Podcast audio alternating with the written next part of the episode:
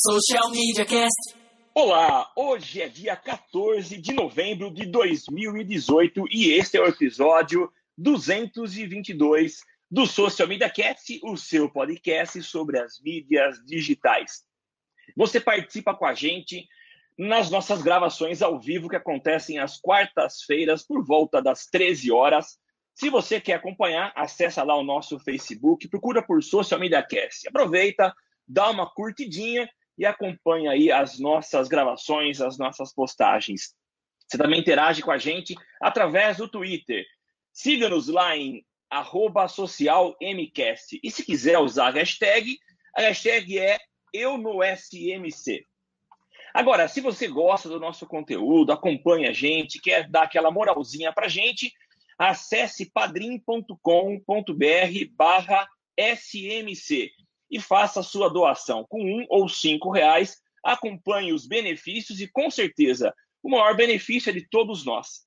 O dinheiro que você nos ajuda, uh, o dinheiro que você contribui, nos ajuda a pagar os servidores. Uh, e se você também quer dar mais um passinho, acessa a, a Apple Store e coloca lá iTunes e coloca lá quantas estrelinhas você acha que a gente merece e dê a sua opinião sobre o Social Media Cast saiba que vai ser muito legal te ouvir. Eu sou o Samuel Gatti, o arroba está no meu site, falando dos estúdios avançados da DR4 Comunicação em São Carlos, São Paulo. E eu não estou, aliás, não poderia estar sozinho, eu estou muito bem acompanhado de Temo Mori. É isso aí, meus amigos. Eu sou o Temo Mori, o arroba Temo Mori no Twitter, facebook.com barra Temo Mori, Temo Mori lá no Instagram, Temo Mori no Snapchat, Temo Mori em todas as outras redes sociais, inclusive fora delas, e estamos aí ansioso para feriado, não, ansioso para começar o Social Media Cast, episódio de número 222. Vamos lá, Samuca. Vamos lá, Temão. A gente começa com uma primeira notícia, um estudo que saiu recentemente. Acho que tem tudo a ver com nós, com, com a gente e com as pessoas que acabam interagindo através dos meios digitais em que a gente aí é, é, é responsável também pela criação de conteúdo, criação de anúncios. Mas olha só, usar rede social só 30 minutos por dia reduz risco de depressão. Uh, uma pesquisa que foi feita na Universidade da Pensilvânia, nos Estados Unidos, revelou que se você usar menos redes sociais, e aqui eles usaram tomaram como parâmetro 30 minutos por dia e não eram 30 minutos à vontade, mas você podia usar é, três redes sociais, que eu acho que é Facebook, Instagram e Snapchat, é isso mesmo, 10 minutos para cada uma das redes. Eu sei que é muito pouco para quem gosta de passar o dia aí curtindo as redes sociais, uh, mas eles tiveram também um grupo controle e esse grupo estava liberado para ver quanto tempo eles queriam ver e o que eles queriam ver. E o final da, da, dessa pesquisa revelou que realmente as pessoas que têm aí o controle é, na, na, na, exposição, a quantidade de tempo que está exposta e envolvida em redes sociais, tem muito menos chance de, de ter ansiedade, de ter depressão. É, eu achei interessante colocar isso aqui, porque a gente vive num momento em que a gente começa, depois do boom de todo mundo entrar em tudo quanto é rede social, Agora vem o momento que a gente precisa refletir sobre nossa segurança, sobre nossa é, privacidade, e aí uh, controlar o tempo que a gente usa também é importante. Recentemente, o Facebook disponibilizou uma ferramenta que diz. Facebook não, a Apple disponibilizou uma ferramenta que diz quanto tempo você ficou ligado em cada aplicativo, inclusive em rede social. Então, acho que é importante, nada que é em excesso na nossa vida faz bem. Eu acho que parcimônia é a palavra de ordem que a gente precisa ouvir e, e realmente seguir. É ter equilíbrio em tudo, eu acho que faz muito sentido para a gente ter mais qualidade de vida. E agora há uma pesquisa acadêmica que comprova a necessidade de um controle maior, evitando depressão, evitando muitos problemas, a dependência, que eu acho que é um outro problema. Enfim, é, utilizemos as redes sociais com moderação que, que você acha, Temão? Você concorda? Ah, Samuca, eu, eu, eu assim, é difícil discordar de uma pesquisa acadêmica, né? Mas eu, eu acho que, cara, é, é, chega a ser quase utópico para a gente, né? Se você colocar o WhatsApp como rede social, já era. Não tem essa. O Google também tem, né? O Android também tem um, um monitor, uma, um aplicativo que monitora aí quanto tempo você gasta em cada rede social. E, cara, é, para mim ficar meia hora por dia é inviável, sabe? Eu até entendo essa questão de, de gerar ansiedade, de, de gerar. É, auxiliar aí na, nas questões de fazer mal para a saúde, depressão e tudo mais. Porque efetivamente acontece, a gente sabe disso, né? A gente fica preso na nossa bolha social, e se a nossa bolha social vai mal, a gente tende a ficar mal também. Então, é, tem a gente vivenciou um momento bem tenso aí durante as eleições, que acho que é o momento mais didático para mostrar o quanto os conteúdos publicados na rede social pode te fazer mal ou né, te trazer alguns sentimentos não muito nobres. então, se nem a família estava sendo muito perdoada, né? Então imagina como é que, que é a coisa. acho que faz sentido, sim, isso, mas acho que né, devia existir uma, uma pesquisa para ver se não tem formas de você. É, bons usos, assim, de você melhorar o seu algoritmo, pesquisar coisas né, que te façam bem e tudo mais, meio que como quebrar, estratégias de quebrar a tua bolha, né? Eu acho que é, seria interessante, porque você fazer uma pesquisa e falar assim, ó, você tem que ficar 30 minutos só no, no, nas redes sociais, é meio que utópico a coisa, né? Os caras dizer, agora que descobriram que ficar em redes sociais faz mal, vamos descobrir como fazer bem ficando nas redes sociais, não privar a galera de fazer o negócio que já está fazendo, né? Mas, enfim, eu acho que faz sentido. É, é, é, claro, a gente que trabalha com isso sabe o quanto que influencia no humor das pessoas. Já teve até aquele caso do Facebook uns três, quatro anos atrás, na Irlanda, que eles pegaram um grupo, um grupo de pessoas e mudaram o feed de notícias, fizeram um teste para ver o quanto que afetava no humor. Sim. E daí, então, foi um negócio bem tenso do Facebook, aquelas coisas aquelas, aqueles testes bem tensos, assim, nada éticos. E então a gente sabe que influencia e é, a academia vem comprovar o que a gente já sabe meio que por experimentação, né? E por vivência também. Mas é isso, é. vamos tomar cuidado aí, vamos, vamos tentar, ô Samuel, vamos ganhar uma grana aí, ó, lançar um curso de como quebrar a sua bolha e como ficar feliz na internet. A gente vai conseguir fazer esse curso, mas que ia vender ia, hein? Com certeza. Eu temo. Assim, eu, eu não discordo da, da pesquisa acadêmica. Foi feita por um instituto sério, uma universidade muito séria, com certeza, com rigor acadêmico necessário para que os dados pudessem ser publicados e, e, ter aí a credibilidade necessária, né? Mas eu acho que assim, quando você fala é, do WhatsApp, é, eu até faria uma separação aí. Eu acho que assim como você, eu utilizo o WhatsApp, considero o WhatsApp sim uma rede social, mas eu utilizo muito mais para trabalho, para questões rápidas de relacionamento. Eu substituo um telefonema pelo WhatsApp, acho que ele resolve muitos problemas. Eu acho que o, o e tanto que ele coloca aqui como, como parâmetro é, aquele de consumo de conteúdo, baseado nesses Sim. conteúdos disponibilizados por Facebook, Instagram e é, Snapchat, né? É, e eu entendo. Você tem um feed de notícia, né? Que você tem um mural que, ali. Né? Isso, né? isso mesmo. Porque existe aí uma, uma, uma dependência que as pessoas têm.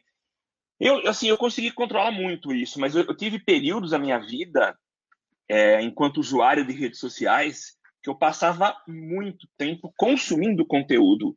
E eu via o quanto que isso ocupava e, e tornava o meu dia mais inútil.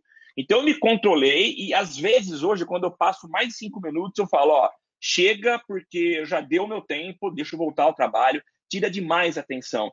Então, e é um, um componente, o Facebook principalmente, ele trabalha o seu algoritmo para que cada vez mais a rede social seja é, é, melhor e mais agradável para os usuários. Então é natural que eles trabalhem no sentido de fazer com que as pessoas permaneçam o maior tempo possível dentro delas. Então é óbvio que isso há uma tendência a viciar. Ah, então por isso que eu acho que é interessante olhar por esse aspecto. Então fique tranquilo, não considero que você nem eu sejamos viciados em redes sociais.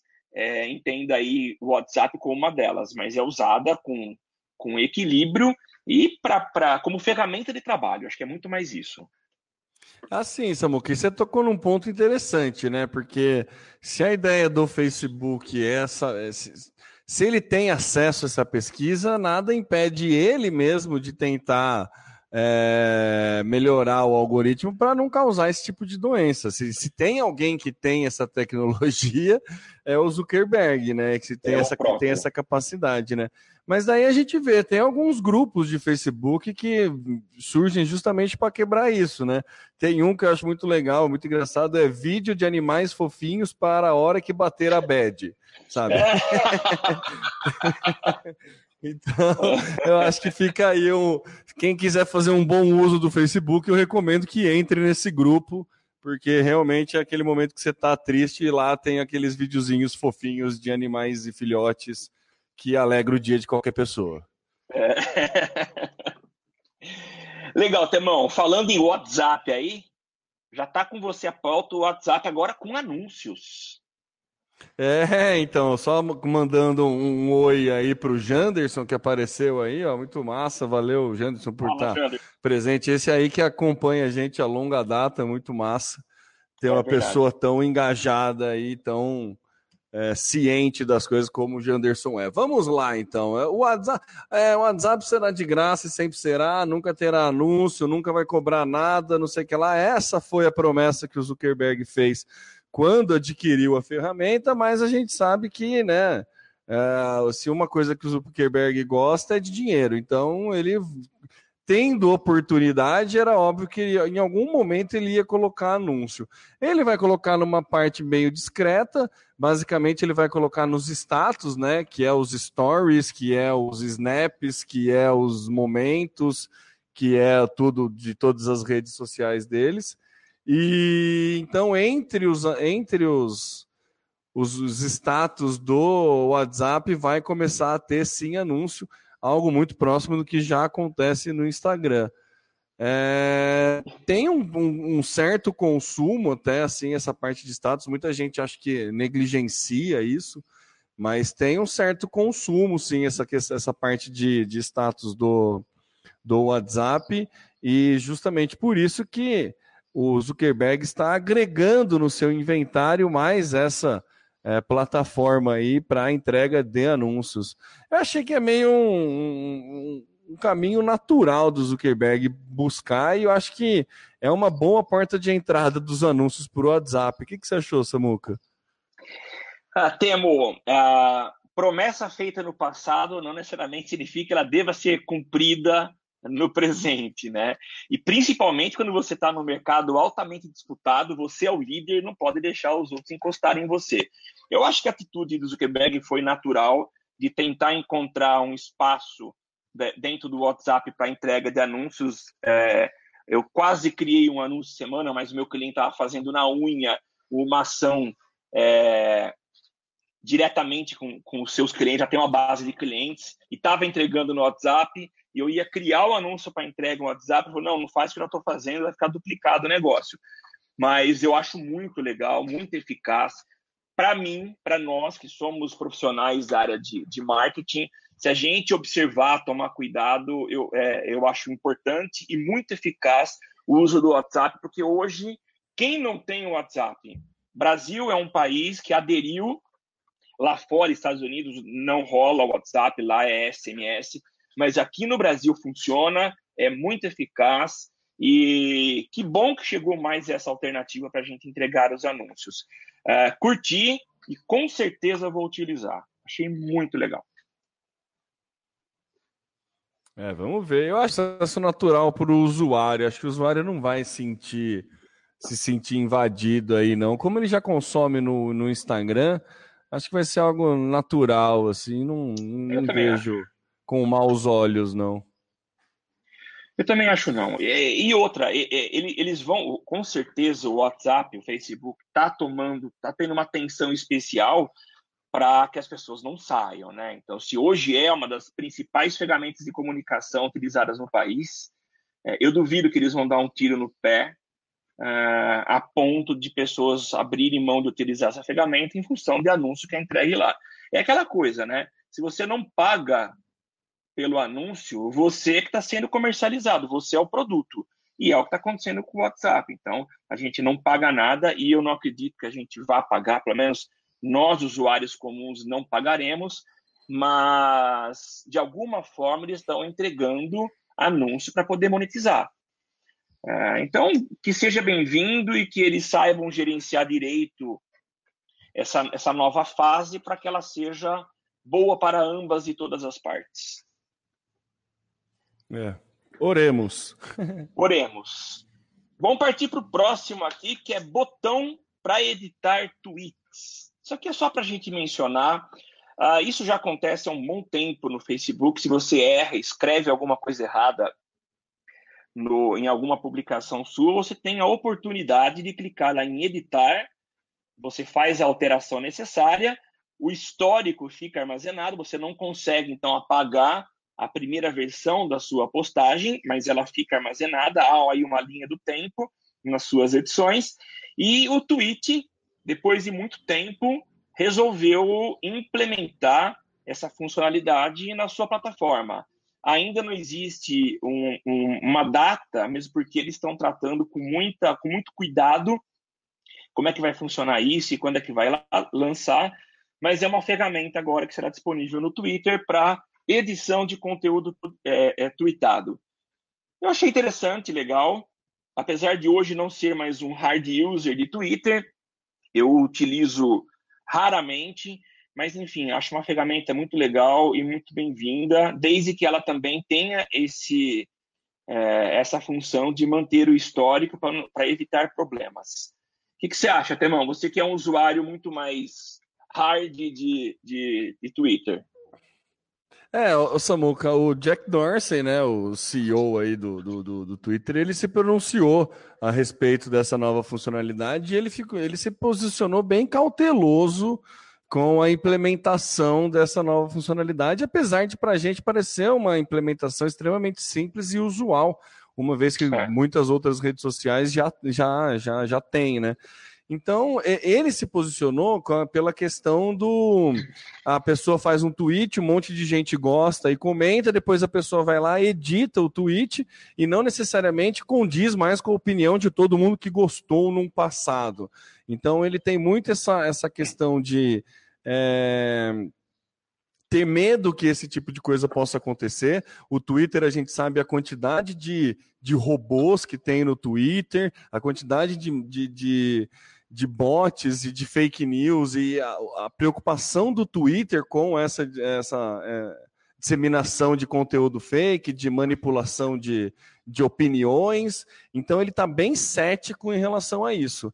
É, ele não lançou por conta disso e ele está querendo desenvolver uma estratégia para que fique muito claro que o, o tweet foi editado, entendeu? Não, não que nem que no, no próprio Facebook é uma coisa muito sutil ali, né? Se você passa desapercebido, você não percebe. Se você passa desapercebido, é obviamente que você não vai perceber, né? Ficou ótimo essa minha colocação. Mas, enfim, se você não está prestando muita atenção, você, né, não, nem, nem se liga que a coisa foi editada lá e tudo mais. E então é, o, o Jack Dorsey ele tem essa questão de deixar mais claro que, tá, que foi um conteúdo editado, só que ele também é, não quer que, que fique feio, né? Tem essa, essa questão estética aí com a, com a coisa, como vai fazer essa implementação. Eles estão estudando, por isso que não fizeram até agora. Ele pensa se o cara quiser editar, se for algum erro assim, como o Twitter ele é muito volátil, né? Na, na, na, questão de consumo, nada melhor do que o cara paga e digita de novo, não é um grande texto, é. não é nada. Então, é uma coisa que o usuário já suporta. Eu acho que o risco de colocar um editar pode ser maior do que o que o usuário já está fazendo. Então é por isso que ele se mostra tão cético aí quanto nessa questão em uma rede social que a gente sabe a quantidade de problemas que tem é, é. de perfis é, de fazenda de perfil e tudo mais. Que a gente sabe que realmente é, nem sempre condiz com a realidade as opiniões lá colocadas, né? Eu lembro que, inclusive, esses tempo atrás, aí teve um post da, da CIA, ah, foi alguma marca de, de roupa que falou, ah, muito mais praticidade para, é, nunca mais coloque a mão no bolso, que era alguma coisa assim.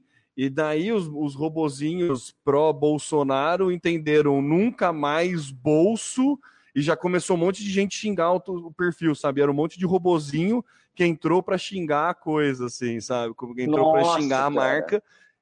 Entendeu? Então, é, não tinha nada a ver, mas já sofreu um ataque de robô por conta que era nunca mais bolso. Entendeu? Então, o Twitter ele tem muitos né, problemas com essas questões de robozinho e tudo mais. Então, acho que faz um certo sentido ele ter esse receio, por mais que a implementa, por mais que seja uma funcionalidade simples, faz sentido o receio, né? É, eu acabei de pegar uma outra fonte aqui, e é interessante que ela deixa um pouquinho mais claro que a edição não vai poder ser de edição de conteúdo. Então, essa, esse cuidado que o Jack Dorsey está tendo de não revelar o que vai ser, é porque eles estão estudando para definir exatamente como vai ser esse modelo de edição. Mas é provável que a edição ela só seja liberada para uma URL que está errada, ou um, um, um erro de digitação. Uh, o que eles querem pedir é algo do tipo, e até o exemplo que eu acabei de ver aqui, você coloca lá, é, eu amo Corinthians, milhões de pessoas curtem, você vai lá, edita e coloca eu amo Palmeiras, e isso pode gerar constrangimentos. É, mas eles estão estudando para ver como é que vai ser essa implementação. Ó, mandar um salve aí pro nosso macaco prego aí, o Calazans, que massa o Calazans aí acompanhando a gente ao vivo. Ô, Zé, um abração, cara. Aliás, a gente podia voltar a trocar um papo, bater uma ideia com, com o Calazans, né? É um, é um parceiraço nosso que está aí desde o começo do podcast. E, ô Calazans, vamos combinar de conversar qualquer dia? Vai, é verdade. O Calazans está com projetos novos aí. Eu sei que ele vira e faz um tempo ele mandou aí umas novas aquisições para produções de conteúdo. Então, ó, já tá a oportunidade. Vamos trocar uma ideia aí, Zé. Então, ó, lá já tá, já tá aí o, o convite feito para você, Calazans. É, ele acabou de colocar aqui, ó. Seria interessante se a edição pudesse ter um histórico igual ao Facebook. É, tomara que tenha. Mas se for, eu acredito que mesmo sendo limitado à edição de erros de digitação, eu acho que mesmo assim vai ser mantido histórico para as pessoas verem porque que editou. É, enfim, vamos aguardar para ver como é que vai ser essa novidade do, do Twitter. É, acho que é meio que o mínimo é deixar o histórico, né? É, é. Vamos para a próxima aqui, Temão. Netflix na telona que, que é isso? É, então, achei engraçado, né? Netflix, é aquela história, né? Se. É, quem eu já ia trocar tudo, tudo o provérbio já. Se não sei quem não vai até montanha, montanha vai até Maomé, Maomé que vai até montanha. Eu quase falei Noé, mas não era o Noé, né? Mas então. É. Por um momento eu ia falar: se Noé não vai até a montanha, ia ficar uma pérola Ai. ótima. Ainda bem que deu tempo de eu me, me corrigir. Mas enfim, a Netflix, ela, assim, a gente, todo mundo né, sabe do, do, do, potencial da Netflix em criar conteúdo, em criar filmes e, e muitos conteúdos muito bons, né? Que ele faz aí com séries e tudo mais. Só que meio que tinha um, um leve boicote de, de órgãos aí que premiam né, a sétima arte, né? Então ele não participava aí de coisas como Grammy, Oscar, títulos da Netflix ficavam de fora, porque eles entendiam que era um serviço de streaming, então, né? Eu achei que foi um boicote meio besta e meio feio, mas enfim, é uma coisa que é, é uma parceria de cinema, então eu não sei bem como é que funciona ali. Mas aí o que a Netflix resolveu, né? Então vamos lá, então beleza, vocês estão querendo boicotar, não seja por isso. Vou lançar pelo menos três títulos aí agora no cinema e acabam, não tem mais problema, vamos acabar com esse papo, vamos acabar com esse boicote. Achei uma estratégia, no mínimo, inteligente aí da Netflix. Né? Não foi né? não que ela tenha se rendido, né? Mas achei inteligente, porque daí sai do cinema ela põe lá no, no, no catálogo dela, né? Sim. Legal, né, Temão? Eu achei muito é, interessante. É, Fala, pode falar. É, é mais pra, é mais para citar, Samuca, porque a gente sabe o quanto a Netflix sempre foi uma empresa é, toda palestra de empreendedorismo, a gente fala do quanto a Netflix se modificou. Então, a Netflix, quando um, um, grande player desse tem um, um dá um passo para trás, não é bem para trás, né? Mas se movimenta de alguma forma, a gente tem que parar e prestar atenção. Eu achei bem interessante aí a estratégia deles, tipo, porque ele podia muito bem virar e falar assim, cara, para mim o Oscar não significa nada, o Oscar já não tem credibilidade, não Sim. quero, não vai aumentar meus títulos, mas não.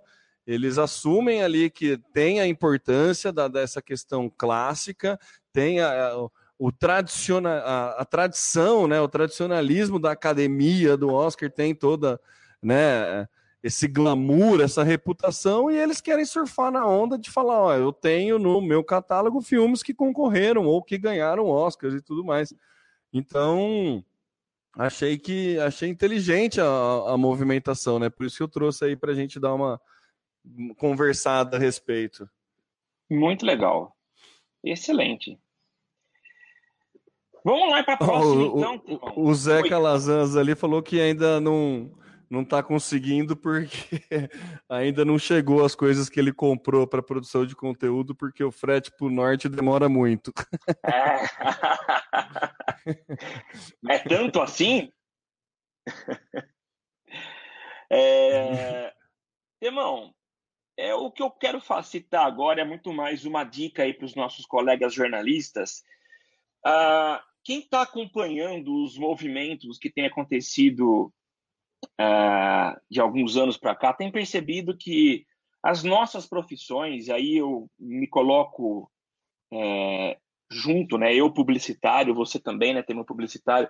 A gente tem percebido uma movimentação, novas formas de se fazer publicidade. Uma delas, e eu, eu não me canso de citar, é a questão de que hoje com essa, esse modelo de mídia programática e Facebook, Twitter, Instagram, Google, trabalhando para que esse, essas ferramentas sejam cada vez mais intuitivas e de fácil utilização por qualquer pessoa, eu acho que coube a nós ficar pensando muito mais em planejamento, ser estratégico, porque a gente tem um conhecimento mais profundo de comunicação. Ah, e, e, o jornalista também tem sofrido, né? Ele também tem que se adaptar a novas mudanças. Hoje, ah, qualquer um pode ser um influenciador, pode ser um portador de notícias, novidades. A gente tem visto aí o nosso presidente eleito ah, seguindo os modelos de Donald Trump e fazendo as suas divulgações, e nesse momento ele está dando os nomes de quem vai compor a, a, o, o, os ministérios. Ele tem feito é, de forma direta, evitando intermediários. Então, eu acho que há necessidade de, assim como os publicitários, os jornalistas também se reinventarem. Acho que essa é uma necessidade que todos temos. Não existe mais aquela profissão que ela foi criada no passado, ela vai permanecer a vida toda do mesmo jeito, intocável. Ah, então a gente precisa se, se, se reinventar. É, vamos olhar aí para os motoristas de táxi. Então não adianta o cara ficar chorando se o bonde está andando ou se o Uber está andando, ele vai precisar se movimentar. Ah, então, o que, que eu queria trazer de informação legal aqui? Não é uma novidade. Uh, como todos já devem saber, o Facebook tem uma plataforma chamada Blueprint, e lá você tem uma série de treinamentos para você utilizar a plataforma. Existe especificamente um curso uh, que ele foi disponibilizado agora no, no, na segunda, met segunda metade do ano, foi em agosto, Uh, é um, um, curso para jornalistas. Então, é como os jornalistas podem aproveitar ao máximo o Facebook e o Instagram. Então, são dicas de como o jornalista pode uh, fazer uso desse meio digital, que é muito utilizado para divulgação de conteúdo, e crescer na sua profissão, crescer aí como, como profissional, utilizando os meios digitais para se posicionar. Então fica a dica, a gente colocou aqui nas notas do, do episódio. Se você quiser fazer esse curso, sempre cursos são cursos rápidos. Acesse a plataforma Facebook Blueprint, faça o seu cadastro, é tudo rapidinho. E é um curso também muito rápido, mas vale a pena você fazer. O que, certo, que ele aborda no curso, Samuca? O que, que ele fala? Que, quais, quais são? Cara, Você chegou a dar uma olhada? Eu dei uma olhada no curso bem por cima, me inscrevi, mas olhei só para. Não fiz o curso, mas ele, ele fala de aspectos do, do, do Facebook que você pode usar para colocar para incluir conteúdo. Tem aquela plataforma, acho que é o Instant Article, não é isso? Que você pode sim, colocar sim. conteúdo. Então ele dá uma ele, ele dá uma pincelada em todas as, as principais formas de você publicar conteúdo através da plataforma. Ah, Fica entendi. a dica. Ah, é, essa, esse tipo de informação é sempre útil, né, Samuca? É, é o que você falou, não adianta ficar parado, cada nova invenção modifica aí muito o mercado e a gente tem que, que ir se adaptando e se moldando aí tudo que vai acontecendo. Precisa, Temão, precisa sim. A venda por áudio já é realidade. É realidade? Pois é, essa é realidade. Está vindo para o Brasil pela primeira vez aí uma parceria da Bonafonte com o Google Assistente, Google Assistant, aquele assistente do OK Google, Sim. que quando você fala OK Google para o seu celular, ele abre e você pode conversar com ele, pedir para ele contar uma piada, perguntar que horas são, falar para ele te acordar daqui um tempo. Agora você vai poder fazer compras com ele. Basicamente, você fala que você quer uma água boa na fonte, e daí a água boa na fonte chega à sua casa simples assim.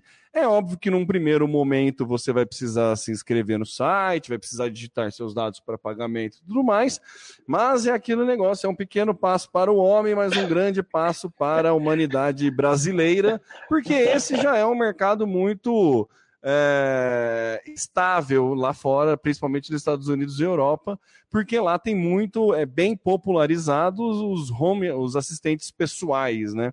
A questão do HomePod, do Google Home ou da Alexa, é, já, já existem empresas aí tipo Walmart, Starbucks e, e tudo mais que você consegue fazer compras por voz. Então, qual que é a grande sacada? Compras recorrentes, você conseguiria pedir, por exemplo, no Google Assistant, ou que já é possível fazer nos Estados Unidos. Mas a ideia é assim, vamos supor, você precisa sempre comprar pasta de dente e escova de dente, sabonete e shampoo. Você viu que acabou o teu shampoo, você simplesmente fala, ok, Google, é, me entregue mais shampoo. Já debita na sua conta, chega na porta da tua casa aí, de qualquer site que você já tiver cadastrado, ou de qualquer aplicativo que você já tiver no seu celular, a, a compra é realizada. Então, é, é um novo, é o 2019 vai ser o ano do áudio, hein, Samu? ah, é? Não é, mas o podcast é áudio, né? Então vai ser o ano do podcast. É, não. É, não, 2018 foi o ano do podcast, 2019 vai ser o ano do áudio, né? Das compras com áudio, né? Acho engraçado, é. achei é, legal essas coisas do ano, né? Ter alguma coisa só como se no digital só uma coisa acontecesse no ano, né? Mas enfim. É. É, a ideia é que a gente tem que ficar preocupado aí, quem trabalha. Preocupado não, mas atento com quem trabalha com marketing publicidade, é como que a gente vai botar os anúncios nesse mundo que cada vez mais você olha menos para a tela, você tem mais comandos de voz. Então, acho que fica aí interessante é, essa brincadeira, essa pesquisa, este dever de casa para você que trabalha com comunicação, como que você vai fazer é, esse trabalho de implementar aí a sua marca no momento que a pessoa nem sequer está olhando para uma tela ou para qualquer outro lugar. Então, acho bem, é, bem importante aí a gente entender, é, porque é um movimento de mercado meio que inevitável, vai sim vir essas compras por voz, está chegando no Brasil agora, já é algo que acontece lá fora e a gente tem que ficar é, antenado aí e tentar antever esses movimentos e já é, tirar proveito deles, né? Você gostaria, Samuca, de fazer compras por áudio? Olha, compra sim, Bonafonte não necessariamente. É, é, é se fosse, tipo, sei lá, uma Heineken, assim. ah, então, temos assim, eu acho que, vou fazer uma comparação. Imagina um desfile de moda, tá? Imagina isso que você assiste São Paulo Fashion Week. Você vê as pessoas é. vestindo aquelas roupas na rua? Não. Mas ela acaba apontando tendência. Eu acho que a venda de água Bonafonte é mais ou menos uma São Paulo Fashion Week. É, eles estão apresentando um conceito, apresentando uma forma nova que vai ser o futuro, é, para que a gente comece a se mexer. Porque uh, eu lembro de uma, uma empresa daqui de São Carlos, inclusive, era uma padaria ao modelo drive-thru, que você passava, pegava o pão e saía. E eles é, é, lançaram aí, fizeram testes aqui na cidade de entrega de pão por drone. Isso virou matéria em alguns grandes meios da imprensa tradicionais aí, uh, mas não virou, tá? Porque eu entendo que aquilo era um conceito, um modelo que talvez o cara até quisesse colocar em funcionamento, mas é inviável principalmente se tratando de Brasil, em que há muita pedra espalhada na rua e esses drones seriam com certeza apedrejados antes de chegar ao destino. Então, eu acredito que é essa ideia da Bonafonte, eu acho que ela é legal, ela marca presença, é muito mais para gerar buzz, para que as pessoas falem, para que os macacos do Social Media Cast comentem no episódio 222, mas eu acho que é, é muito mais lá para frente. E, e, e, tipo assim, é, eu concordo que eu falo, ó, o, o, Google Home, é o Google, não, Google Assistant, né? É, um fardo de água, ele vai colocar lá. É, dia seguinte, ó, acabou o sabonete, coloca aí quatro sabonetes. Eu acho que você vai poder fazendo uma listinha, ele vai armazenando, ele pode falar, agora compra. Porque a gente sabe que é inviável, deixa eu ser bem aí pé no chão, eu pedi uma, uma garrafinha de água para ser entregue em casa, tá? É, é, é tem, tem, mas pensa numa empresa, galão de água. Não, eu concordo com você, Samuca. A Bonafonte quis pular na frente aí, fazer a parceria muito mais pelo bus do que Isso. pela coisa de, de aumentar as vendas. Eu não acho que ela vai aumentar Sim. as vendas por conta disso, mas ela vai ter um ganho de marca aí considerável, Com porque certeza. tem um monte de jornal já noticiando e tudo mais. Então eu acho que é, é aquele case para ganhar prêmio e não para vender mais, sabe? Exatamente. É, que a gente sabe que existe bem no nosso mercado publicitário. Mas eu acho que ela já dita, como você disse, um, um, nesse brilhante paralelo, nessa brilhante metáfora com a São Paulo Fashion Week, ela dita tendência. Né? Então, Sim. muito provavelmente, porque se você pensar em tecnologia, a gente já tem. Né? Você fazer uma, falar e fazer uma lista e depois dar um comprar, cai, tipo, o iFood daria para você fazer isso com voz. Entendeu? Qualquer aplicativo da Amazon poderia Sim. ter essa funcionalidade de compra por voz. Qualquer, entendeu? Então, assim, não é uma tecnologia que está longe da gente. É um negócio que é só não foi implementado ainda, mas que a hora que virar, vai virar para todo mundo. Né? Então, Sim. eu acho que é a, a, a, questão é a gente ficar mais antenado mesmo e, assim, ó, já se preparar para isso, entendeu? Que é o que a gente brinca, que a gente já comentou aqui nessa questão de identidade sonora, né? Tipo, sua marca tem um som. É importante a sua marca ter um som né? Porque nesse momento que a pessoa está falando alguma coisa, você quer botar um anúncio, o que, que você vai falar? Você vai botar uma imagem sendo que a pessoa está falando? Então, tipo, por isso que tem empresas, o Plim Plim da Globo é um exemplo claro, o, a Intel, pam pam pam pam, né, da, da é. Intel, que a gente associa com marcas. Então, começa a entrar aí a importância da identidade sonora, importância de você entender em que momento você introduz a marca ou não na questão do áudio, onde você vai participar, novos canais para você aparecer no áudio, o podcast passa a ganhar um peso muito grande aí e blá blá blá. Então, assim, é a gente tentar enxergar esse movimento macro. A questão da compra por voz é algo inevitável e a pontinha do iceberg que vai gerar um monte de outros negócios, né? Sim. Tá certo. Falei pra caramba, né? Não, não, não, mas acho que é importante, eu concordo com você. É isso mesmo. Olha, e para a gente finalizar, Demão, na semana passada nós não tivemos podcast, até tentamos, mas não rolou agenda. E a culpa foi minha, eu assumo. Eu estava em Floripa, aconteceu lá na semana passada o RD Summit, e eu não vou aqui ficar fazendo um resumo de todas as palestras, mas eu quero só pincelar algumas coisinhas que foram legais aqui. Mas antes de tudo dizer que foi sensacional. Uh, eu não sabia, mas é o maior evento de marketing digital da América, da América Latina. Uh, e realmente o, o, espaço que eles separaram, acho que é único, porque você tem é, quatro, cinco grandes espaços que cabem, um deles cabe 5 mil, outro cabe em 2 mil. Então, é, eles têm mais ou menos 10 a 12 mil pessoas participando desse evento. E eles chamaram é, muita gente para falar. Para começar, quem era o, o, o, mestre de cerimônias, você sabe, temos, já participamos de eventos em que ele é o mestre de cerimônias, que é o Murilo Gun, que é um cara que tem uma afinidade muito grande com inovação, com empreendedorismo, com tecnologia. Então, ele faz muito bem, às vezes, de mestre de cerimônias. Tivemos lá a presença dos nossos grandes gurus aí, o Estevão Soares e Fábio Prato Lima, é, que abrilhantaram o evento, então foi muito bom participar da palestra dos dois. Tem uma palestra que talvez é, eu não tinha botado muita fé nessa palestra, porque ela acaba fugindo um pouco da nossa área, ela é muito mais área de direito. Uh, o nome dela é Fernanda Nones, ela é uma, uma advogada e ela trabalha especificamente hoje com o marketing, com, com a, o direito no marketing digital. E a palestra dela foi uma palestra é, para acender a luz vermelha ela falou de uma série de aspectos que a gente vai ter que se preocupar a partir de 2020, quando a nova lei de proteção de dados entra em vigor aqui no Brasil, e ela, pelo que ela disse, é uma lei que foi muito bem planejada, baseada na lei de proteção de dados da comunidade europeia, e ela vai impor a nós que trabalhamos aí com entrega de anúncios, remarketing, é, inbound marketing, enfim, a gente que pega os dados das pessoas e, e acaba é, criando ações para entrega para elas, nós vamos ter que tomar muito cuidado com.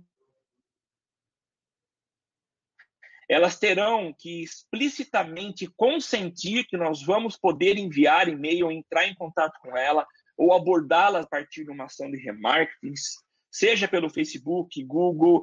Então, a coisa é muito séria então, a partir de agora, a gente já precisa se preocupar, porque depois que a lei for é, colocada em vigor, é, mesmo os dados que a gente já tem armazenados hoje precisarão ter aí a anuência das pessoas, é, se elas concordam ou não que a gente continue mantendo esses dados uh, armazenados com a gente para uso em publicidade.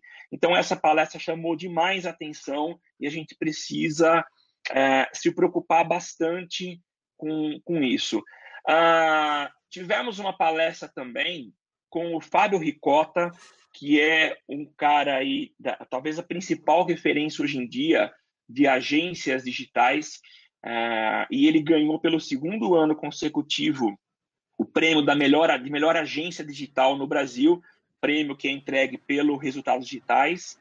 Uh, tivemos também o Camilo Coutinho, que é um cara, a gente que faz parte aí do SMXP, a gente já teve a oportunidade de assistir uma palestra dele é, para nós lá, mas é um cara que trabalha já um bom tempo com canais do YouTube, é o cara que faz os canais atingirem aí é, altos índices de engajamento.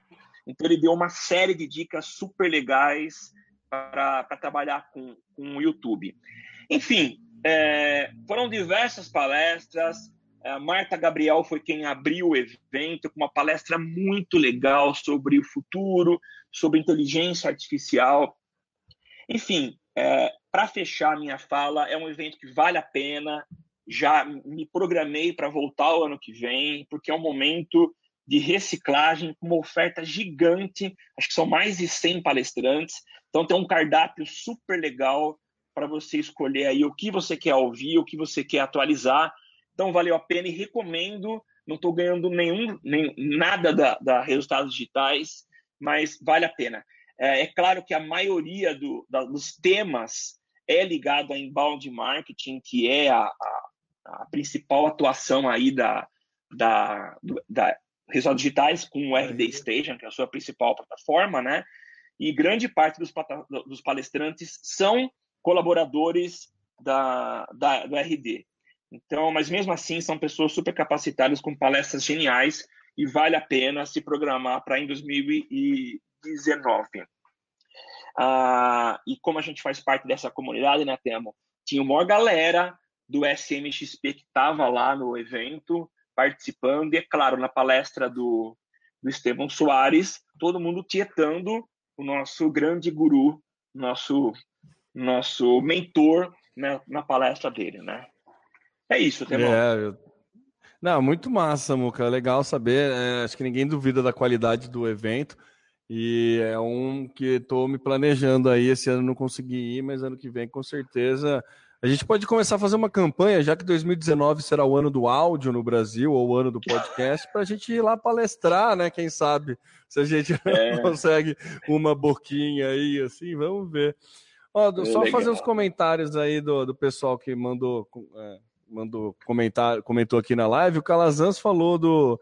Voltando ainda no assunto de, compra por voz, que realmente seria é, serviria muito para deficientes visuais, né? Comprar comando por voz, é. a questão de acessibilidade é verdade. Muito bem lembrado, Zé. Ele comentou depois também, ó, o Camilo precisa vir ao SMC. Acho que se convidarem, ele vem de boa.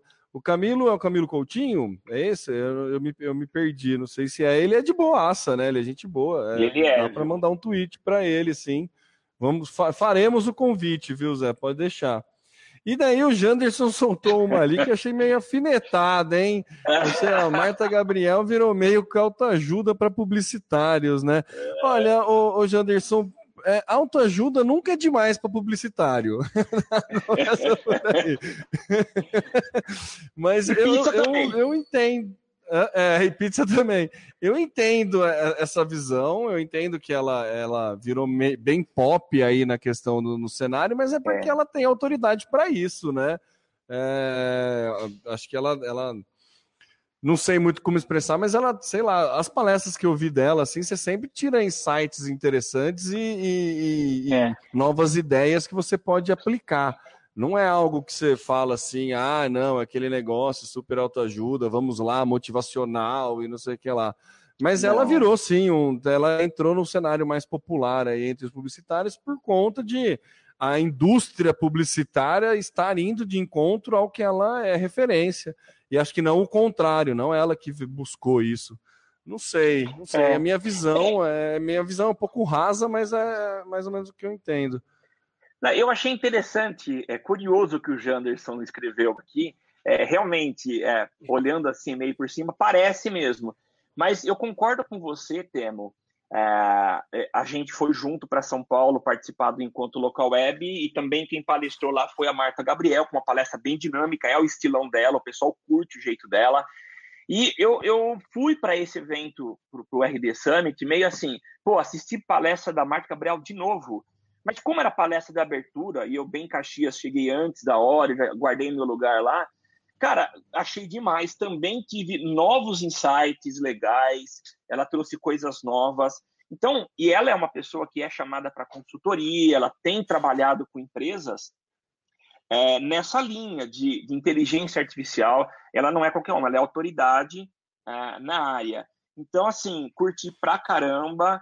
É, eu diria que mesmo ela sendo aí a, a, a alguém ao estilo, entre aspas, autoajuda para os publicitários, ela tem contribuído para caramba. Mas achei interessante a tua visão, viu, Janderson? Entendo, pelo teu ponto de vista, eu entendo esse tipo de, tá? Valeu pelo comentário aí. Valeu. É isso, é né, Samuca? Encerramos por aqui o episódio 222, o Social Media Cast, agradecendo todo mundo que participou aí. E todo mundo hoje é, tivemos a presença e a saída do Edson Caldas, é, o Janderson aí é, palpitando, comentando, legal, valeu, Janderson, e o Calazans, que é o nosso macaco prego de longa data aí também, que está sempre presente aí. E enfim, a gente agradece a todos que participaram, que estão ouvindo é, através aí do seu, do seu aplicativo de podcast. Obrigado pela audiência, é sempre muito bom falar com vocês e trazer aqui, compartilhar com vocês as novidades que a gente acaba caçando por aí e traz aqui com muito carinho, porque a gente aprende e a gente acaba de alguma forma contribuindo com a, comuni com a comunidade do digital. É, esse é o Social Media Cast. Você acompanha então todas as quartas-feiras a nossa gravação a partir das 13 horas, 13 e pouquinho, pelo menos por enquanto, esse é o nosso horário. E você também participa através dos comentários durante a nossa gravação. Mas utilize aí o Twitter, o que você quiser. Você está acompanhando o Twitter, Temão, nossa hashtag ou não? A hashtag eu, eu esqueço, confe é. confesso que eu esqueço, mas eu vou conferir agora, né? Tá. É porque a hashtag num, num passado muito distante era a nossa única forma de, é. de contato, né? Que é para a galera participar do ao vivo. Então, mas daí a gente veio para live e acabou ficando mais prático aqui, daí eu confesso que eu esqueci, mas vou dar uma pesquisada para ver se alguém bateu alguma coisa lá. Mas ó, vá pro Facebook que lá você consegue falar com a gente, consegue comentar. É, é, isso aí então. Você pode também contribuir com a gente. Já falamos no começo desse episódio, mas se você quer contribuir com uma pequena quantidade, saiba que ela vai ajudar demais a gente pagar nossas despesas de servidor, porque elas existem e a conta vem. E a gente precisa pagar. Então, acessa lá o padrim.com.br barra SMC e dê a sua contribuição. Eu sou Samuel Gatti, o arroba tá no meu site, nas redes sociais. E a gente se vê por aí. Temo Mori para as suas considerações finais. É isso aí, meus amigos. É Temo Mori, o arroba Temo Mori lá no Twitter, facebook.com.br Temo Mori. E vamos trocando ideia aí. Tamo aí até semana que vem. Até mais. Tchau, tchau. Aqui você aparece, aqui você acontece. Social Media Cast.